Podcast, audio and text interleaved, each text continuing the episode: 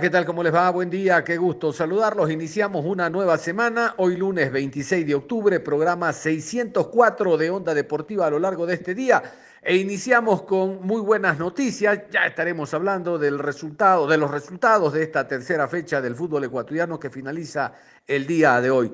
Les decía, iniciamos con eh, buenas noticias porque Richard Carapaz es el nuevo líder de la Vuelta a España, culminado el día de ayer, la sexta etapa. Hoy están en descanso. Por lo tanto, vamos a contarles aquello, contarles el destaque que hay a nivel mundial por parte del ciclista carchense del grupo Irineos, que ha ganado no solo la sexta etapa, sino es el nuevo líder y tiene también la posibilidad de destacar y ganar la vuelta, como dicen los críticos. Vamos a continuación precisamente con la emoción de la llegada de Richard Carapaz. Todavía no llega Roglic, nuevo líder, nuevo líder de la clasificación general, Richard Carapaz, es el nuevo líder de la Vuelta a España. Señoras y señores, tenemos nuevo líder, Richard Carapaz, el corredor que ha tomado la diferencia, aún no llega el líder. Gran actuación de Carapaz. Querido Mariano, ahí va a pasar en este momento la diferencia. Ahí estaba justamente Primo Roglic cerrando, sufrió la etapa, terminó sufriendo la etapa del noveno, sin duda una etapa para tachar de... Carapaz del equipo Ineo Gerena 10, nuevo líder de la vuelta del 2020. ¡Felicidades! Logrado y vámonos luego con la entrevista, con la nota. Esta es la entrevista que le hacen a nivel mundial. La nota una vez que arribó Richard Carapaz el día de ayer ganando la sexta etapa por debajo del chubasquero La Roja. Cuéntame, ¿cómo te sientes de ser líder de la vuelta? Nada, primero que todo, no, es, es una alegría muy grande porque hemos venido trabajando muy bien esta última semana. Sobre todo creo que hemos tenido muy buen desempeño y, y nada, no, hoy lo hemos intentado, nos ha salido muy bien y sobre todo pues que, que yo creo que este es el premio a la recompensa para el equipo. Ha habido dos momentos clave en la etapa de hoy. El primero el descenso de Cotefablo. Cuéntame, ¿qué habéis hecho los Ineos ahí? Bueno, sí, no, un poco yo he hablado con, con André y, bueno, nos manejamos muy bien en el agua y la intención era pues no bajar un poco rápido y a ver cómo se presentaba de cara al final. Y bueno, no, la verdad que le hemos pegado un sulfillo a más de alguno ahí bajando y, y bueno, eso también ha hecho animar a Movistar, ¿no? Que se ponga de cara al final. Ha animado a Movistar, ha diezmado a Jumbo Visma y todo eso ha sido el calvo de cultivo para llegar al segundo punto clave, tu ataque. ¿Cuándo lo has hecho? ¿Por qué has elegido ese momento para arrancar? Bueno, no, un poco eh, conocía lo que, cómo era la etapa al final y bueno, he dejado hacer un poco también ¿no? a la gente que estaba interesada y luego ha habido la verdad que muchos ataques eh, por parte de otros corredores y, y, bueno, no, sin más yo había calculado más o menos mi distancia y me he movido en, en el momento justo. ¿Y ya lo que queda es defender lo conseguido o hay que buscar más ventajas? Bueno, sí, todavía queda mucha, mucha vuelta, ¿no? Y bueno, vamos a defenderlo. Es un lujo poder defender un gran mayor. Gracias. Queremos también compartir con ustedes lo que posteó Richard Carapaz. Este es el mensaje que en su cuenta él pone no solo para el pueblo ecuatoriano, sino para el mundo entero. Esto es lo que dice el ciclista nacional Richard Carapaz. Hola, hola, hola, soy Richie. Quiero quiero este día sobre todo enviar un saludo muy especial a todo mi equipo al cual yo represento, a el Ineos Granadier, porque hemos obtenido un doblete bastante grande, eh, el de el Giro de Italia, que es una carrera súper bonita, el cual yo también he sido el portador y el ganador de, de ese trofeo tan hermoso que tiene el ciclismo. Así que quiero enviarle Todas las felicitaciones a la altura a mi compañero Teo por ese gran triunfo y también a mi equipo que está aquí en la Vuelta a España que hemos logrado algo súper, súper, súper, muy, muy, muy bonito, que es esto. Así que un abrazo a todos y gracias por el apoyo a todos quienes nos siguen y están pendientes de nosotros. Y nos metemos al fútbol nacional, contarles los resultados que hasta el momento se han dado. Eh, reitero, hoy finaliza la tercera fecha. El equipo del Mushurruna cayó 1 a 4 ante Sociedad Deportiva Aucas. Perdió de local el conjunto de la Católica, Católica 0, Deportivo Cuenca 1, jornada de visitantes. Hay un empate a 1 entre el técnico universitario y el equipo de El Delfín. Liga Deportiva Universitaria le ganó 1 por 0 al Nacional. Emelec y Macará empataron a cero. Una victoria también que se destaca es la de El Olmedo, 2 por 1 sobre Independiente del Valle. Y otro local que pierde, Liga de Puerto Viejo 0, Barcelona 2. Y vamos a comenzar con la revisión de los partidos y precisamente nos metemos a la sorpresa de la fecha. Recuerden, hoy finaliza la tercera en Guayaquil con el encuentro entre el City y el conjunto de Lorense. Les decía la sorpresa, la victoria del Deportivo Cuenca, visitante ante Universidad Católica en el Estadio Olímpico Atahualpa. El equipo de Universidad Católica antes de este partido había perdido tan solo dos encuentros. Deportivo Cuenca antes de este partido había ganado solo dos encuentros. Universidad Católica, antes de este partido, tenía la, segunda mejor delantera y la segunda mejor defensa del campeonato. Ante eso se enfrentaba el Cuenca con la idea de que se le está quemando la casa y es uno de los firmes candidatos a perder categoría. Así que tiene no solo que hacer un fuerte, un reducto imbatible su estadio, como en otros años, el Alejandro Serrano Aguilar, sino también intentar sacar la mayor cantidad de puntos visitantes. Pero les soy honesto, no veía que esta católica era uno de esos rivales.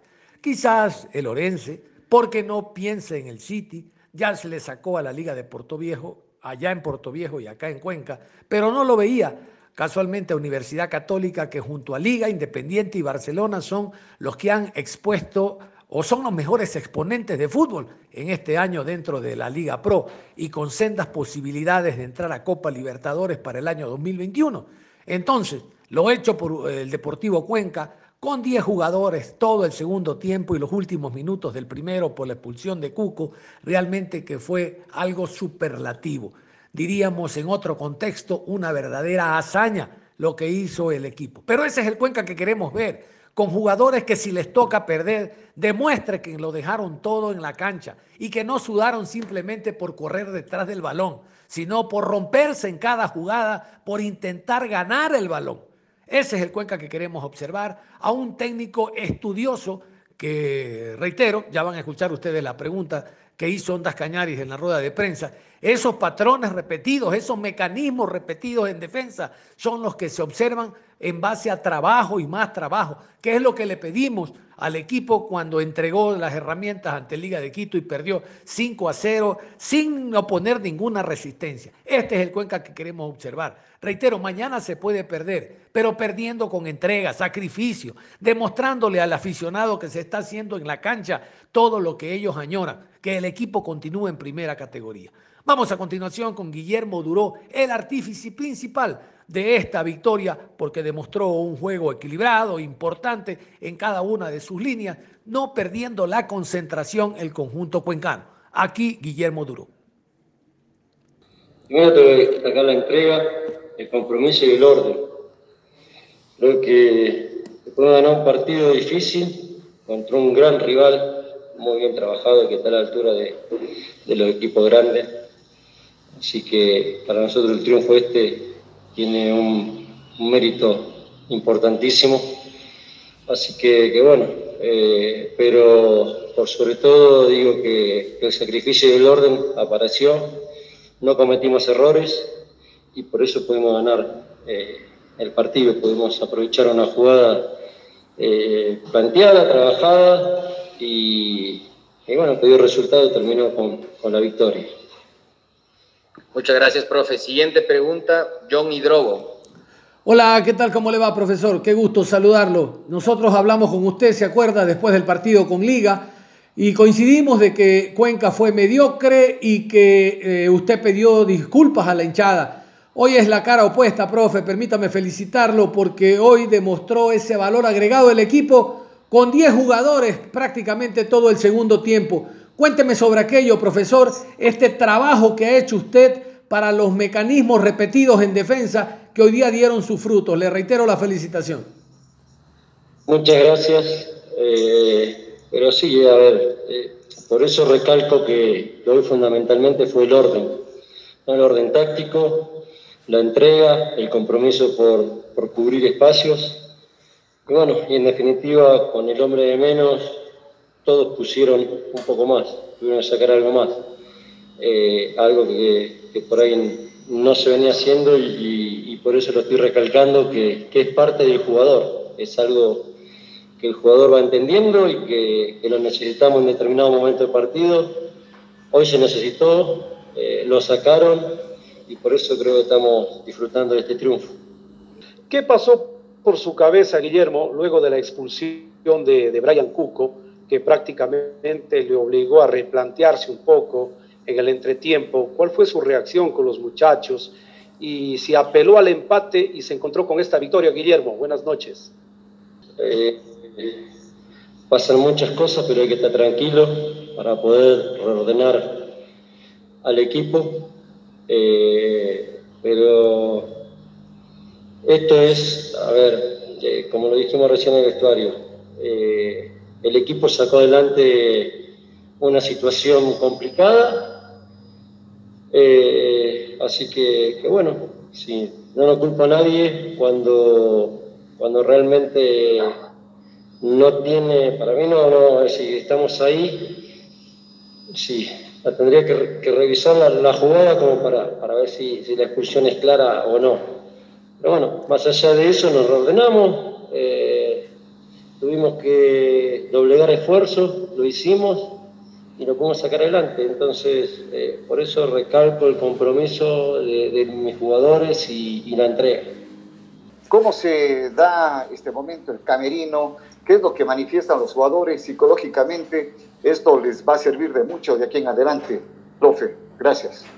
Eh, no, tenemos que estar con, los pies sobre la tierra, podemos disfrutar hoy, mañana y el domingo ya volvemos a entrenar, ya están citados para entrenar, acá no, no, hay que relajarse, podemos sacar un, una victoria importante en, un, en una cancha difícil contra un rival muy, muy bien trabajado, entonces por eso lo, lo, lo vamos a disfrutar, pero es decir, eh, somos conscientes de que falta mucho trabajo, falta seguir eh, mirando ahora al rival, al rival que viene. Y bueno, eh, ir peleando, peleando fecha a fecha porque todavía no, no, no hemos dado dos o tres pasos como para, para estar holgado o para disfrutar algo. No.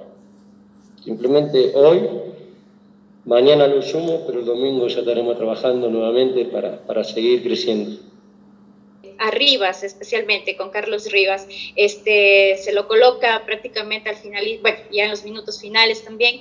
Eh, ¿Qué pasa? ¿Por qué no se lo puede tener eh, más pronto? Y bueno, también qué, qué, incorporaciones, perdón, esperar ya en estos días. Es que quedó visto, quedó a, a la luz eh, el cambio, entró, creó la situación de gol, eh, cumplió, se ahogó, está, está falto eh, de, adaptación a la altura y bueno, no podía perder eh, ahí con, con, él que no podía recuperar su, su, su eh, ¿cómo se dice? Su, su ritmo nuevamente como para, para ser útil. Entonces lo cambié y, y simplemente le pedí disculpas porque necesitaba a alguien que, que no se ahogue él hizo lo que tenía que hacer, vino el gol, lo festejamos y bueno, de a poquito lo vamos a ir poniendo en ritmo, que, es lo que necesitamos con, con, Carlos. Realmente muy bien y, muy contento porque, porque le, pedí disculpas y las aceptó y entendió que, estaba ahogado ¿no? y, que, y que, le costaba eh, estar al 100%. Se lo dije antes de entrar, se lo dije antes de entrar, que donde lo veía que se ahogaba, que no, no se daba problema, que, si lo tenía que sustituir, lo sustituía, y, pero que me dé todo, que no deje nada ahí. Así que, bueno, feliz por, el triunfo, por él, que se va a tener que ir acostumbrando a la altura de poquito y bueno, estos triunfos nos van a dar tiempo para, para todo eso. La otra cara de la medalla fue Santiago Escobar, el director técnico colombiano, muy analítico y sincero. Dijo, que el, técnico, eh, dijo el técnico que el equipo perdió la creación, la imaginación, el juego, el destaque individual y colectivo, que se jugó mal, que realmente no entiende por qué se cayeron en pozos tremendos a lo largo del compromiso y que este fue uno de los peores partidos que hizo el, Universidad Católica. Está bien, es el análisis que hace él, pero yo desde la acera de la frente le doy méritos al conjunto cuencano porque supo manejar y ver, hacer ver mal al equipo que tenía por delante. Es el primer partido que pierde jugando en casa el equipo de la Católica, les decía yo en las estadísticas. Solo había perdido dos puntos empatando con Nacional, si, si se quiere, eh, jugando en casa, porque Nacional también es de la ciudad de Quito. Entonces, fue el Cuenca precisamente el que le roba los tres puntos. Reitero, mañana de seguro recupera la memoria eh, el equipo católico de creación, imaginación, de juego individual y colectivo, pero el viernes la perdió. Santiago Escobar y su análisis muy, muy estricto y muy pegado a la razón respecto a lo que fue el compromiso. Mm, creo que, no hemos jugado un buen partido. Me parece que equivocamos el camino.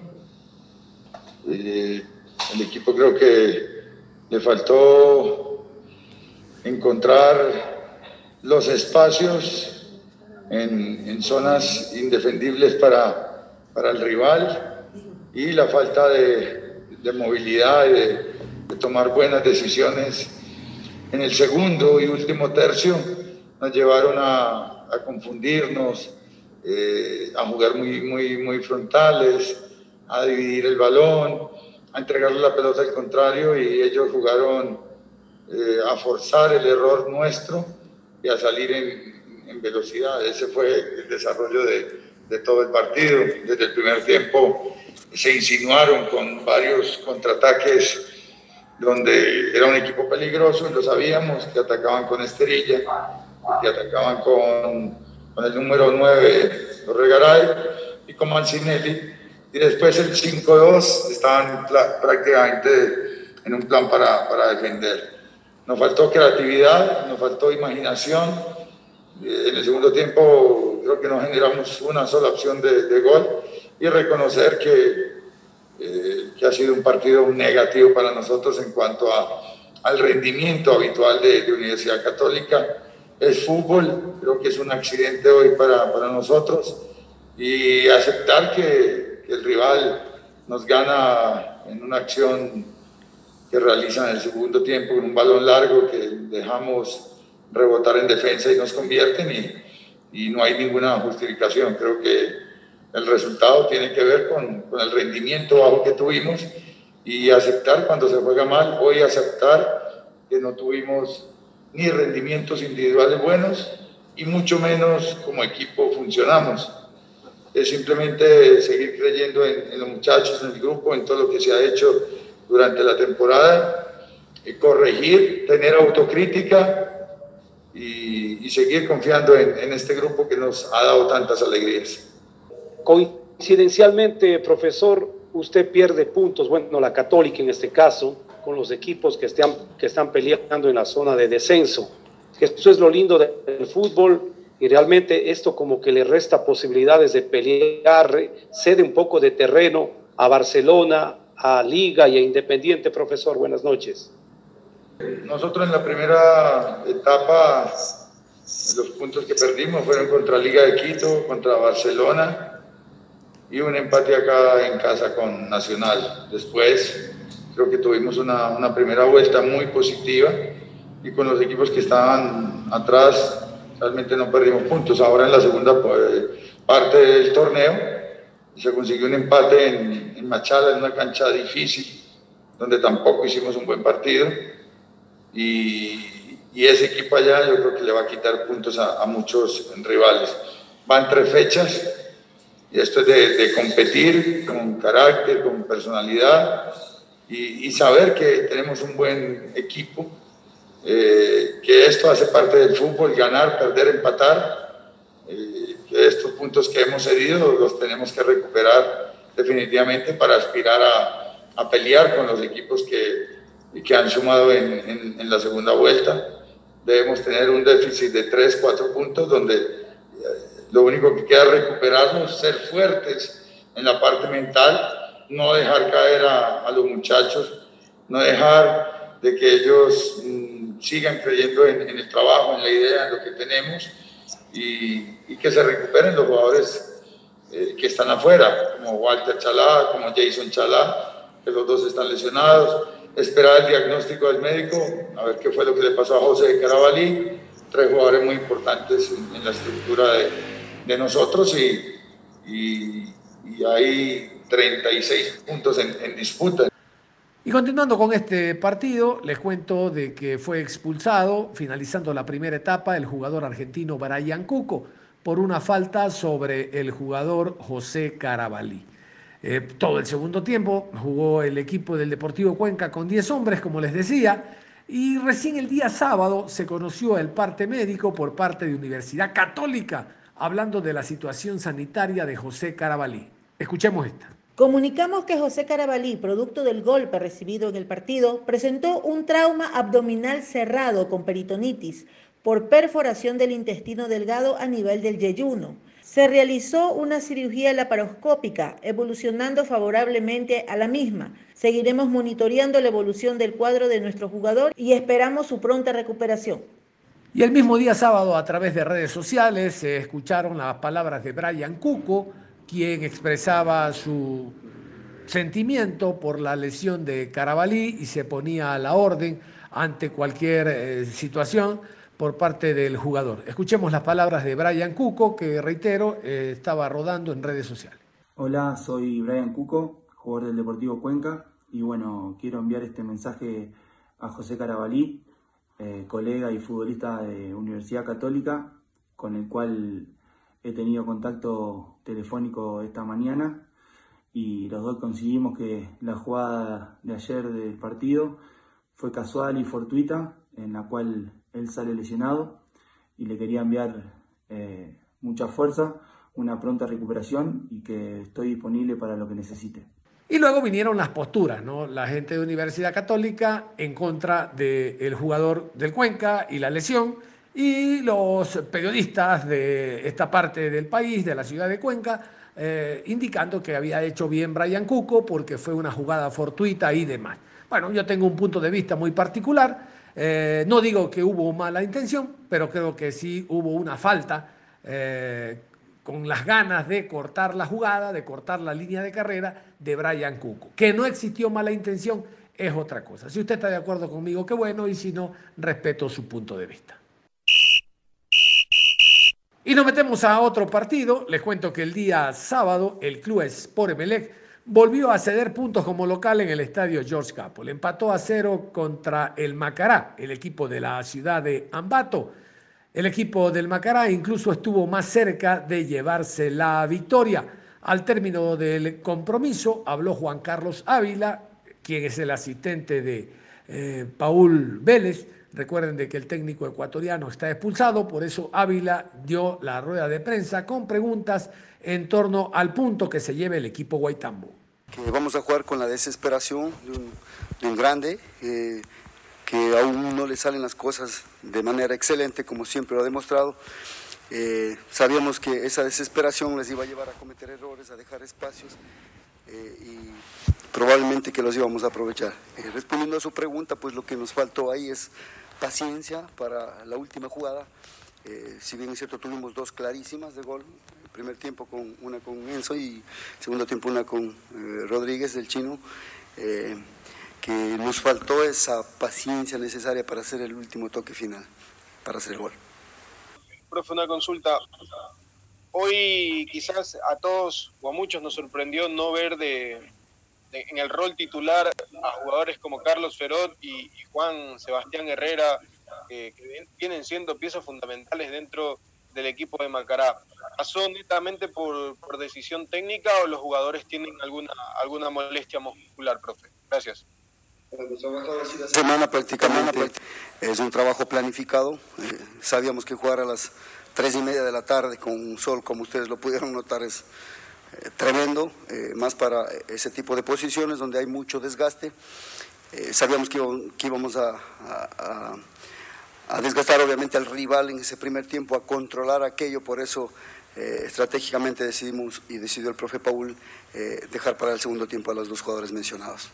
Macará manejó el partido a través de la tendencia, posesión, espacio, generación. ¿Qué le faltó para llevarse los tres puntos acá en el show de Guayaquil? Sí, eh, bueno, yo creo que lo planificamos de, la manera que, que, obviamente todos ustedes lo pudieron presenciar. Eh, en realidad nos faltó esa última jugada donde eh, sabíamos que íbamos a tener bastante espacio y teníamos que aprovechar la espalda de, los, de los defensores centrales y prácticamente terminar empujando el balón. tuvimos dos opciones, la una por un error forzado con presión alta del primer tiempo y la otra pues por jugada personal de Chino Rodríguez donde desequilibró y eh, me parece que remató al arco donde eh, cuando tenía que elegir un pase para poder empujar era la última jugada. Yo creo que eso faltó, como dije anteriormente a un colega de ustedes, fue esa tranquilidad ya en el puntillazo final para poder definir y, sacar adelante el partido. En vista que ellos no tuvieron eh, opciones más claras que las nuestras, pues yo creo que podíamos ser merecedores de un triunfo. Y luego fue el turno del técnico Ismael Rescalvo, con las disculpas de siempre, que el equipo va mejorando, que va encontrando el nivel, pero realmente el conjunto no mejora. Y ya viene el encuentro de Copa Suramericana, donde a nivel internacional tendrá que enfrentar a Unión de Santa Fe eh, dentro de lo que significan estos partidos de ida y vuelta. Con presencia de Ondas Cañaris vamos a escuchar al técnico Rescalvo.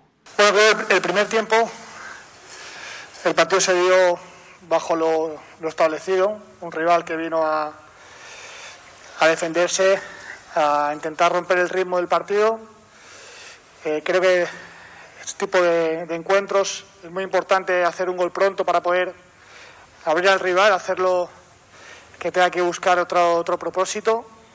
Y en el primer tiempo tuvimos eh, tres chances muy, muy claras para poder adelantarnos en el marcador Creo que, como digo, la clave es tipo partido donde eh, este rival eh, vino para poder defenderse, intentar reducir los espacios en su propio campo y poder salir a la contra. Eh, tuvimos, como digo, tres opciones claras que, que no pudimos materializar y tuvimos un dominio, creo que importante en el primer tiempo. Es cierto que en algunas situaciones nos faltaba un poquito de profundidad para poder buscar eh, la espalda de sus laterales. En, algunos, eh, en algunas jugadas eh, utilizábamos demasiado el pase al, pie al extremo, cuando podíamos haber roto más el espacio buscando diagonales. Es algo que en el primer tiempo nos faltó. Y el segundo tiempo sí que es cierto que tuvimos ataques más no tan elaborados, más por, por juego directo y el ímpetu de, ir a segundas jugadas, porque a partir de los cambios, eh, con, la, con el cambio obligado de, de, Brian, perdíamos un poquito de amplitud por banda derecha, aunque sabíamos que Romario tenía, estaba haciendo un buen partido en, tanto en ataque como en defensa e intentábamos eh, acumular a, a, más gente por dentro para buscar eh, espacio entre líneas.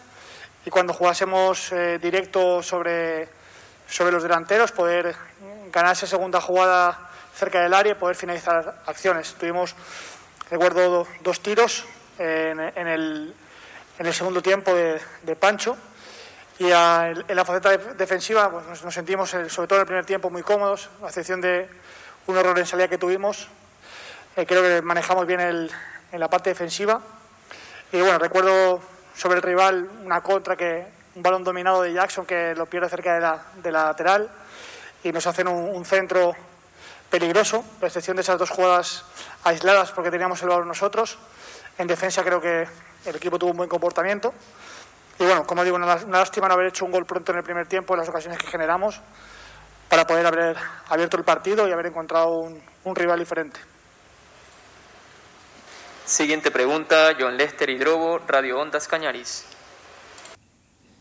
gusto saludarlo. Espero, espero tener la claridad para, para la pregunta.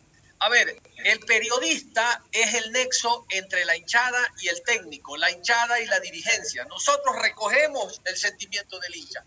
Profe, eh, para el periodista el MLE tiene una actitud deficiente, que transmitido en sentimiento para el hincha es decepcionante. Bajo ese contexto, la consulta, eh, ¿ha pasado por su cabeza la posibilidad de renunciar? Digo porque casi es un clamor lo que uno escucha del hincha, que usted se vaya, profe. Bueno, al final eh, yo me, dedico a, trabajar, eh, a analizar eh, a mi equipo e intentar sacar, sacar el máximo rendimiento en cada partido. Creo que, como digo, el partido de hoy podíamos haberlo, haberlo, haberlo ganado como lo podíamos haber hecho la semana pasada. Las sensaciones fueron, fueron buenas porque fuimos superiores al rival y vamos en esa búsqueda, seguir trabajando para poder obtener los resultados que, que todos queremos, tanto el, equipo como el club como como la hinchada. Complementando un poquito lo que decía mi colega anterior, eh, ¿usted está tranquilo, está conforme con todo lo que expresa su, equipo en cancha? Eh, recientemente eh, es público que tuvo un incidente o, estuvo separado el jugador Robert Urbano. Esto habla mucho de lo que puede estar pasando a la interna del equipo también, profesor. Y una cortita rápida, profe, porque ya la vuelta de la semana ya estará enfrentando Unión de Santa Fe. ¿Cómo analiza ese rival de Copa Sudamericana? Gracias. Bueno, ahora, a, recuperarnos del esfuerzo del partido de hoy. Hemos tenido un desgaste físico importante y emocional porque nos ha tocado tanto en, los tres partidos, el Orense, Guayaquil y, y, Macará. Hemos tenido que llevar en todos los partidos la iniciativa, buscar el marcador, buscar el partido, lo que no solo genera un desgaste físico, sino también un desgaste emocional. Y ahora pues a recuperarnos estos días que tenemos eh, para, para, afrontar el partido del, del jueves, que tenemos eh, mucha ilusión en esta competición y sobre el rival, pues eh, poco, porque como sabéis todavía no, ha arrancado la Liga Argentina. Hemos analizado algunos partidos eh, amistosos que han jugado. Entonces, bueno, sobre el material que tengamos, intentaremos preparar bien el partido y sacar una victoria allí para poder venir a la vuelta eh, con un resultado favorable. Nada más, es todo. En la tarde continuamos con la revisión de lo que es esta fecha de campeonato, la Liga Pro, la fecha número 3. Usted continúe en sintonía de Ondas Cañares.